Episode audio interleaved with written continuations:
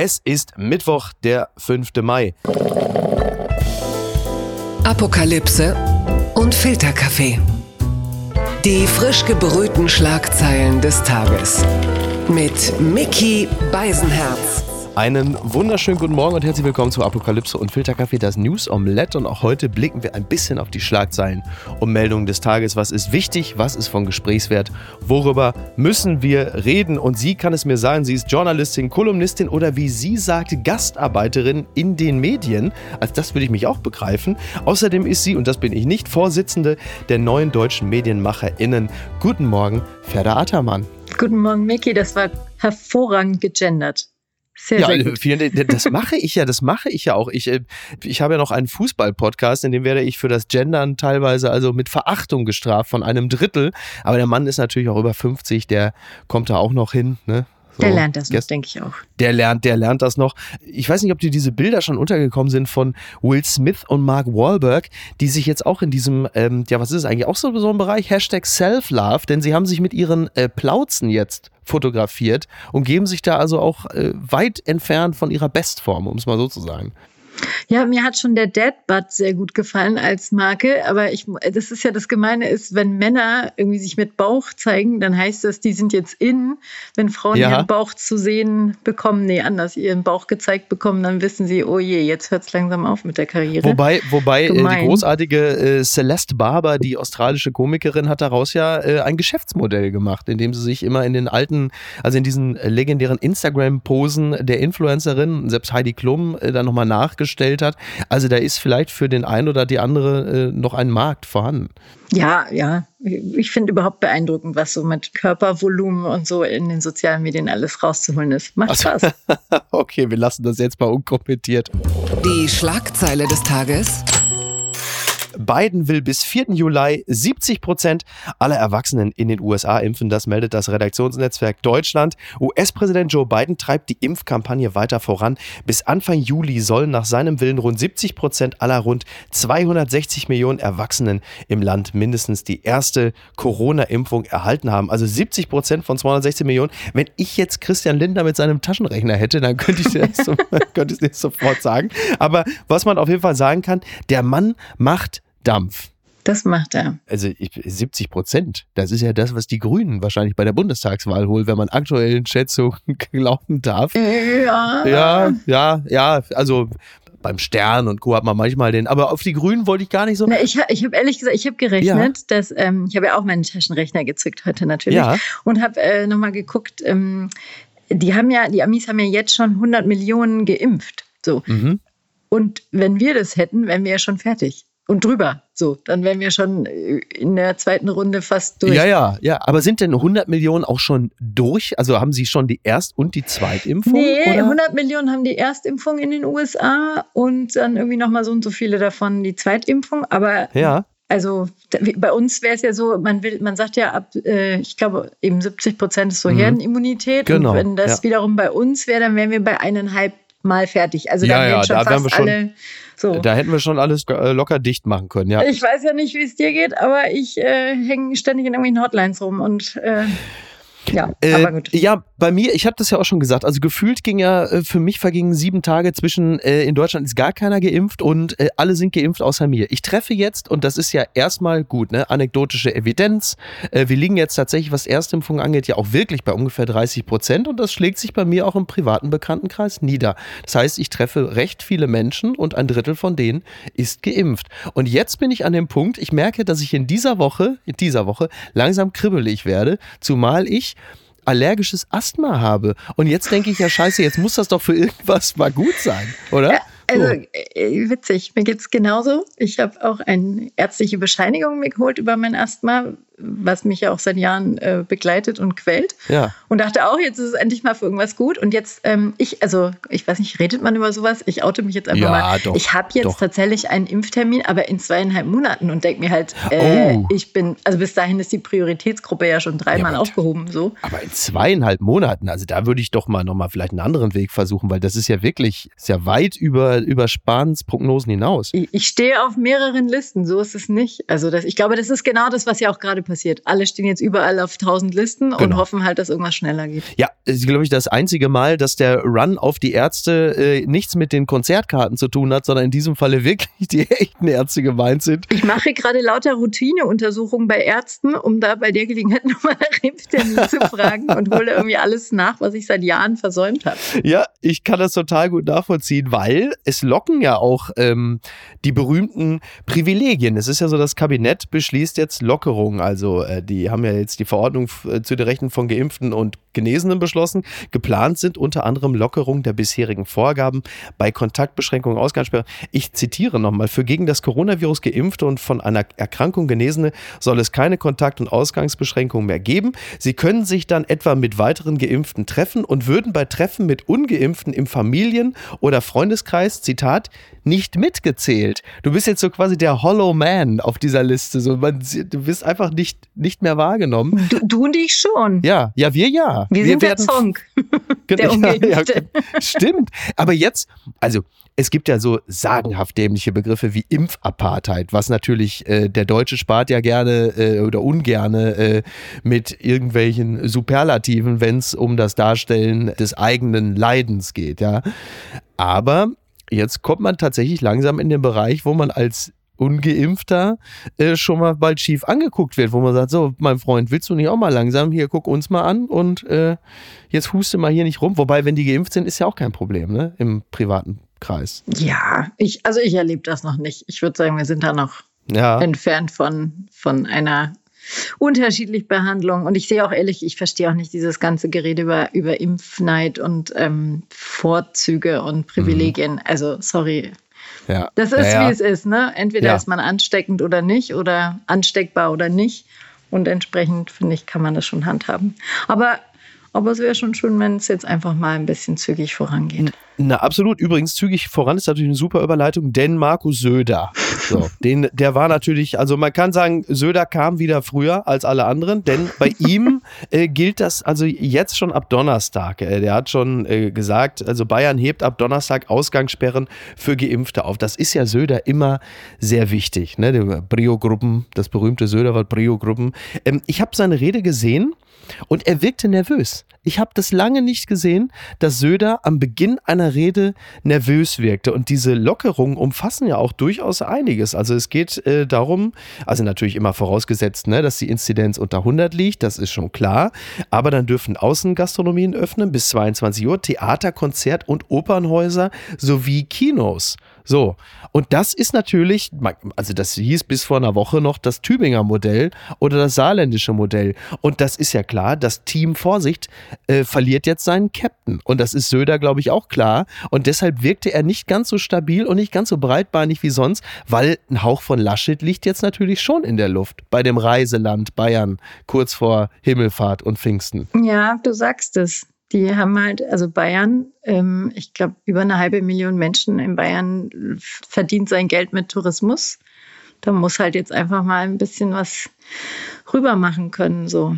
Also da, ich glaube, da hat er einfach mal auch seinen Taschenrechner gezückt und äh, ja. gerechnet und, und mal kalkuliert, wie mir Franken sagen würden, hat er halt einmal ein wenig gerechnet. Und also ja, ich kann das nicht anders lesen, aber ich finde schon lustig, äh, was schon auch zu Söder passt, ist, dass er halt einfach immer der Erste sein will. Ne? So. Absolut der durch die Tür rennt. Ja, ja. wenn dann die anderen. Immer. Ja, er vergleicht mich im, im, im, Auftritt, erinnert er mich immer ein bisschen an Trump, als er den montenegrinischen Präsidenten beiseite schiebt. so, da ist eine gewisse ähnliche, ist eine gewisse ähnliche Geisteshaltung. Oh ja, Und, oder? dieses Bild. Ja, ja, ja, ne? ja. Oder? Schon so ein bisschen. Er gibt sich halt insgesamt Geh etwas konzilianter. Bild, Kollege. Sowas kann man sich nicht ausdenken. Wir bleiben noch mal kurz beim Bayerischen Rundfunk. Gründe machen sprachlos. Viele Zweitimpfungen verschoben. Immer häufiger melden sich in Bayerns Impfzentren Personen, die ihre Zweitimpfung verschieben wollen. Und da gibt es verschiedene Gründe. Mein Lieblingsgrund war, ich muss ein Haus auf Sylt bauen. Mit dieser Begründung versuchte ein Mann, dessen Zweitimpfung bevorstand, am Impfzentrum in Haber München seinen Termin zu verschieben. Ich, also ich hoffe, Kalle Rummenigge geht es trotzdem gut. Ähm, das haben wir jetzt vermehrt. Also Urlaubsreisen, Hochzeiten, Fortbildung Ausbildung, äh, Dienstreisen oder andere Freizeittermine werden da gerne vorgeschoben. Halt jetzt auch kurz vor Pfingsten. Die Leute haben da wahrscheinlich so einen Automatismus, weil sie wissen, Pfingsten müssen wir weg. Da kann ich mich ja jetzt nicht, da kann ich meine zweite Impfung gar nicht haben. Das muss dann warten.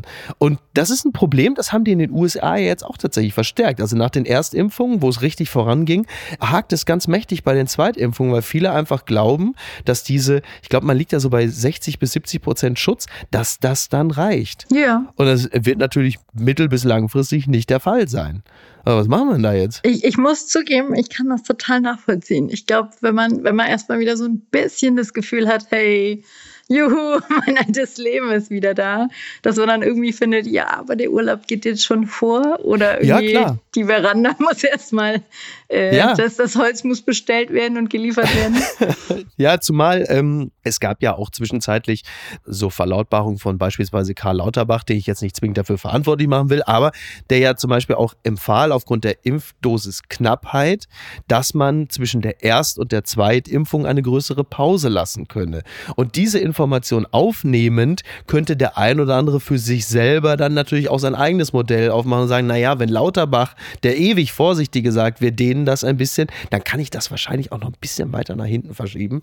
Das sollte man vielleicht nicht, also zuvor im Winterurlaub sollte man es dann echt gemacht haben.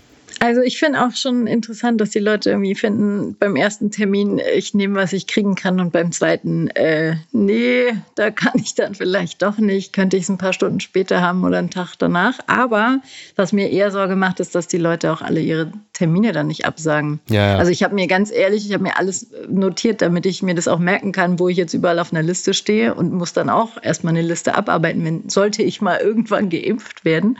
Ja. Aber ähm, das würde ich dann schon gewissenhaft machen machen. Und es ist natürlich voll das Chaos, wenn das nicht passiert. Blattgold.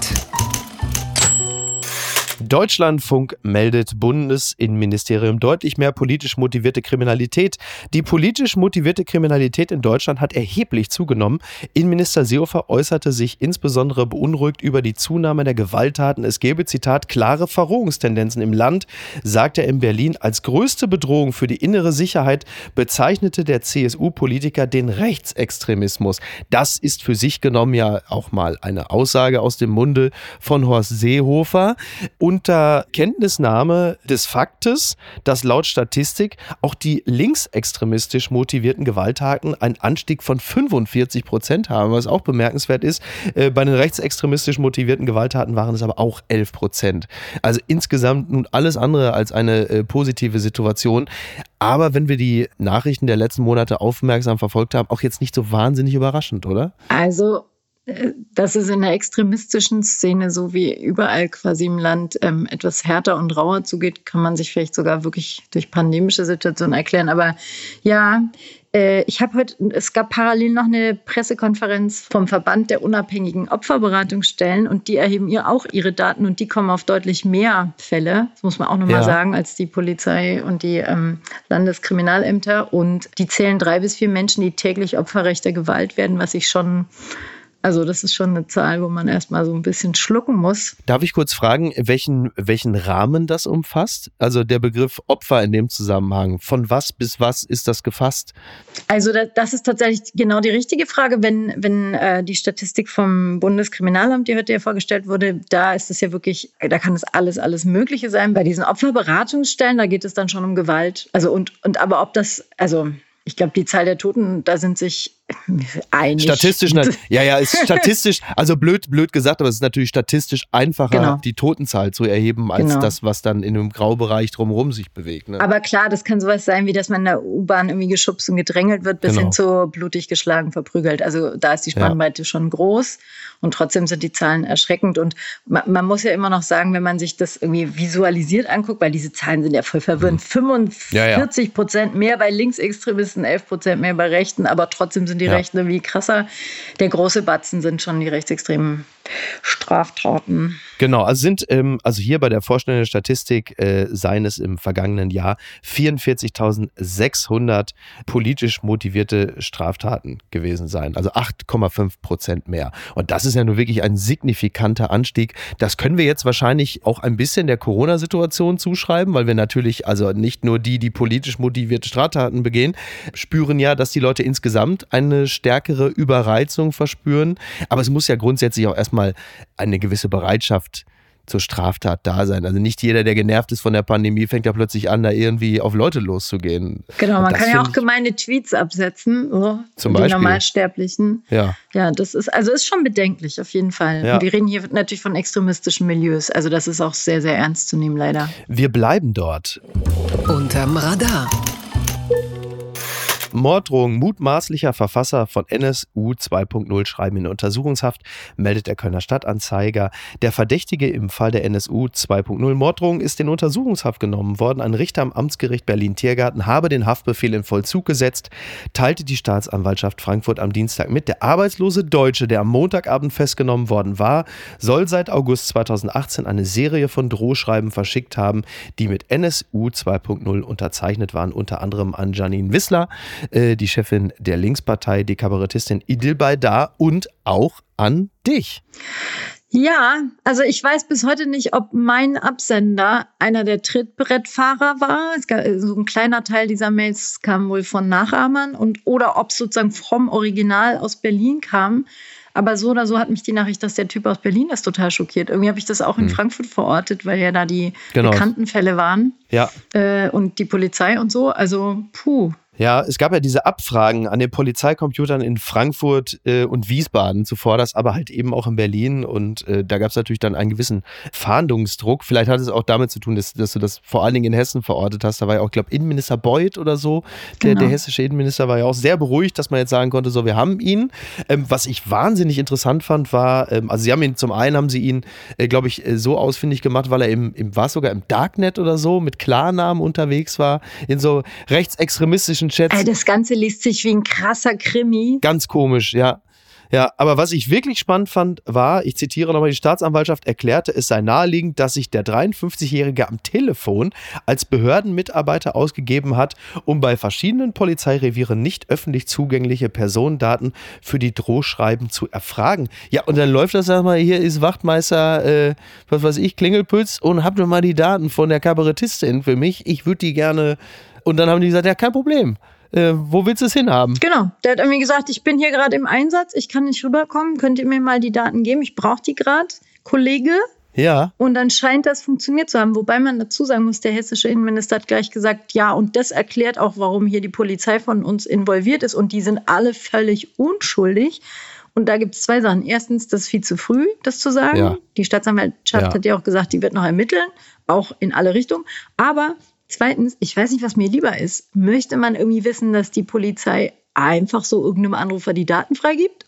Oder dass sie da rein verwickelt ist. Irgendwie finde ich beide Lösungen nicht so richtig Beides ist cool. Äh, äh, ja, vor allen Dingen, das ist ja der Klassiker, was man auch anderen Institutionen, äh, inklusive Verfassungsschutz, ja immer mal wieder vorgeworfen hat. Also entweder A, ihr seid einfach doof und unfähig oder B, ihr seid halt einfach hochgradig kriminell. Und beides ist ja wenig äh, beruhigend. Also wenn wir jetzt nochmal diesen Fall speziell nehmen, finde ich das wirklich erstaunlich, wenn man vor allen Dingen weiß, du kannst ja einfach nur mal bei einem Fitnessstudio anrufen und sagen, immer, ich brauche mal kurz einen, äh, ich brauche mal meine eine eigene Adresse. Die würden sie dir selbst, selbst im McFit niemals geben, weil, sie, weil das ihrem Berufsethos widerspricht. Und du rufst dann bei der Polizei an und sagst, ja, ich beschatte hier gerade ein, gib mir mal ein paar Adressen, ja kein Thema, wie viel braucht. Also, Aber das, das war ja auch von Anfang an so, ne? Also ich meine, da war schon die erste ähm, Polizistin, deren Name dann rauskam, weil sie diese auf diese Daten von der Anwältin in Frankfurt, die angegriffen oder angeschrieben wurde, ähm, zugegriffen hat. Also selbst da war es so, dass die Polizistin gesagt hat, äh, ich, ich bin das, also das war ich gar nicht, sondern alle ja. benutzen den gleichen Zugang bei uns in der Dienststelle, weil es einfacher ist, wo du irgendwie auch denkst, äh, keine Ahnung, aber wenn man ein ja. Passwort und einen Zugangscode kriegt, dann sollte man den halt gerade in Ermittlungsbehörden bitte nicht einfach so rumreichen. Keine. Also da weiß ich auch nicht, was besser ist. Wir nehmen hier einfach alle 1, 2, 3, 4, 5, 6. Papala Paparazzi. Die New York Post, und jetzt wird's juicy, schreibt, Bill Gates took getaways with his ex-girlfriend after marriage to Melinda. After marrying his wife, Bill Gates would spend a long weekend every year at a cozy beach cottage in North Carolina with his old girlfriend. Also 1994, also erstmal vorweg, ja, Bill und Melinda Gates werden sich scheiden lassen. So, das ist ja schon mal jetzt äh, eine Meldung, die nicht mehr ganz neu sind. 8500 Witze sind zu dem Thema gemacht. Alt und entfernen, haha, ist ja völlig klar. Wer kriegt das Sorgerecht für die 100.000 Kinder unter der Erde? Also der ganze Quatsch. So. Jetzt ist es aber so, New York Post sagt, dass Bill Gates sich das sogar äh, in so einer Art Ehevertrag oder so, da hat sich das zusichern lassen von Melinda, dass er einmal im Jahr Urlaub mit seiner Ex-Freundin machen kann. Ferda, du bist unübersehbar eine Frau. Wie findest du das denn? Also wenn die ein Agreement hatten und es war fein, dann ist das fein. Und äh, er hat sie ja noch gefragt, offenbar, ob er seine zukünftige ja. ehelichen darf. Und sie hat Daumen hoch gemacht. Ja. Na dann, wenn alle happy sind. Ich fand witzig, dass er offenbar vor der Heirat mit Melinda an einem Whiteboard erstmal so Pros und Cons für die Ehe aufgeschrieben hat. Das finde ich. Ist das nett. überraschend? Ja, es ist, ist, das so Klischee. Es ist so. Ja. Äh, ja, immerhin hat er es nicht mit Excel gemacht, sonst wäre der ganze Scheiß abgestürzt. Dann hätte er wieder von vorne. Aber das ist schon wirklich. Vor allem diese Frau, die offenkundig auch sehr, sehr intelligent ist. Also, wenn man diesen Text so liest, da hat man das Gefühl, sie sei so eine Art Meister Yoda von ihm, weil sie, bevor er dann sagte, ich heirate jetzt Melinda, sagte sie, Zitat, Winblad recalled, I said she'd be a good match for him because she had intellectual stamina. ist das, das ist ja nicht alles, was man so als neue Frau hören möchte, wie die Ex-Freundin einen so beurteilt. Aber du, wir wünschen allen Beteiligten natürlich viel Glück. Meine Frau, äh, Niki Asania, an dieser Stelle liebe Grüße, ist der festen Überzeugung, nach bereits einer Woche getrennt von Melinda wird Bill komplett verwahrlosen und in Flaschen pinkeln. Ich zitiere an dieser Stelle nur. Finde es aber einen interessanten Angang. Es ist wohl so, dass Männer, also also es gibt ja ganz viele Studien, die sagen, dass Männer, die verheiratet sind, gesünder, sauberer, gepflegter und äh, langlebiger sind als, als eben ohne. Aber ich meine, wir wissen ja nicht, ob er eine eine, also wie lange er jetzt Single bleibt und ob er nicht dann von jemand anderem gut ernährt wird oder so. Ja, ich, also ich, nein, ich möchte den Frauen nichts unterstellen, aber ich, es wird vermutlich nicht allen verborgen bleiben, dass er auch, also wobei wir wissen es ja nicht, 130, es geht um 130 Milliarden. So, je nachdem, wie die Scheidung äh, läuft, kann es für ihn plötzlich heißen, äh, wer wird Millionär? Ne, das wäre ja das Schlimmste, was ihm passieren könnte. Nicht, dass er am Ende damit nur gerade mal irgendwie 900 Millionen rausgeht. Wobei, ich glaube das eher nicht. Ach, ich habe doch auch keine Ahnung, ich weiß nicht. Du, wer sich vorher vertraglich zusichern lässt, dass er einmal im Jahr in sein Cottage fahren darf mit der Ex, der wird schon ein bisschen auch vertraglich vielleicht das ein oder andere für seine finanzielle Zukunft geklärt haben, denke ich mal. Ich denke auch. Das hat mich überrascht. Und damit steigen wir heute aus. News .com.au Men who wear Ralph Lauren polo shirts are more likely to cheat. Also der Langrede kurzer Sinn. Es gibt eine Studie von der University of Michigan, die hat sich ein bisschen damit auseinandergesetzt, welche Männer tendenziell etwas treuer und verlässlicher sind und welche nicht. Und es äh, hat doch zu dem Ergebnis geführt, also dass Männer, die Shirts mit großen Logos von großen Modemarken tragen, tendenziell dazu neigen, eher nicht treu zu sein und auch mit Familienplanung nur relativ wenig am Hut haben. Also wir müssen äh, am Ende dieser Sendung traurig bilanzieren, dass Männer wie Flair oder Prinz Markus von Anhalt jetzt vielleicht doch gar nicht die treuen, monogamen Ehrenmänner sind, wie wir immer anhaben. Also ich konnte nur an Dieter Bohlen denken und ich weiß nicht warum. Hallo Leute! Wobei er ist ja lange mit Carina zusammen. Wobei, wenn man, ich ah, weiß nicht, ob du, du die ab und zu. Größe seiner Logos auf seinen T-Shirts angeguckt. Ja, wobei ich bin dankbar für alles, was vom Gesicht ablenkt. Wobei es ist ja gar nicht mehr so wahnsinnig viel Gesicht da. Es ist halt einfach, ist. Jetzt muss ich gerade nachdenken, wieso du das sagst. Weil das sehr viel Insta-Filter. Ja, ja. Es ist wahnsinnig gemein, aber es ist auch sehr mhm. wahr. Es ist mhm. einfach unglaublich viel Insta-Filter drumrum. Es hat ein bisschen was von Sputnik-Impfungen, wo man auch nicht so genau weiß, wie geht's. Aber das ist alles, das ist alles viel zu böse. Deswegen. Ich, grad, also ähm, ich bin schockiert. Ich distanziere mich hier von deinen Äußerungen. Ja. Völlig zu Recht, deswegen. Ich ähm, bewerte Dieter Bohlen nur nach dem, was er sagt. So, das reicht ja wohl, dann, dann bist du aber jetzt mit den bösen Sachen dran. Wobei er ist ja kaltgestellt worden bei RTL. Sie haben ihm ja einfach den Stecker gezogen und seitdem habe ich auch wirklich nichts mehr von ihm gehört. Ich muss sagen, ich empfinde es als wahnsinnig. Seit 18 Stunden. ja, so ungefähr. Wart doch mal. Großes Comeback.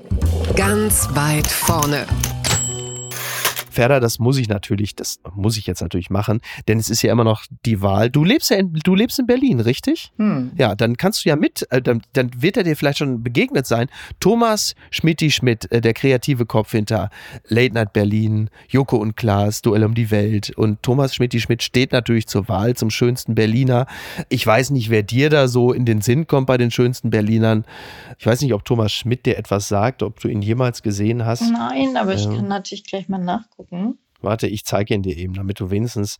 Also Caroline Kebekus hat gesagt, äh, er sieht aus wie jeder Mann, mit dem sie schon zusammen war. Aber so als Kombi, das fand ich, fand ich irgendwie auch interessant. So, pass auf. Oh ja? So. Na, guck mal. Ja, das stimmt. Hm? Das ist wie so ein Hy wie nennen wir es, Hybrid? Nein, also so einer, der so, ja. wenn man lauter Fotos übereinander legt, ja. so faszinierend. Ja, ja. Ich kenne den. Ja, ja, ja, du hast das Gefühl. Und er trägt übrigens nie Sachen mit großen Logos. Uh. Wollte ich an dieser Stelle nur mal sagen. Ja, und er ist auch schon seit 15 Jahren bei der Firma Florida TV. Das heißt, er ist eine wirklich sehr, sehr treue Seele. Und wir können nur noch mal dringend daran appellieren, bitte abstimmen unter mitvergnügen.com slash schönster Berliner. Äh, da findet ihr ihn. Da kann ich nur äh, für appellieren.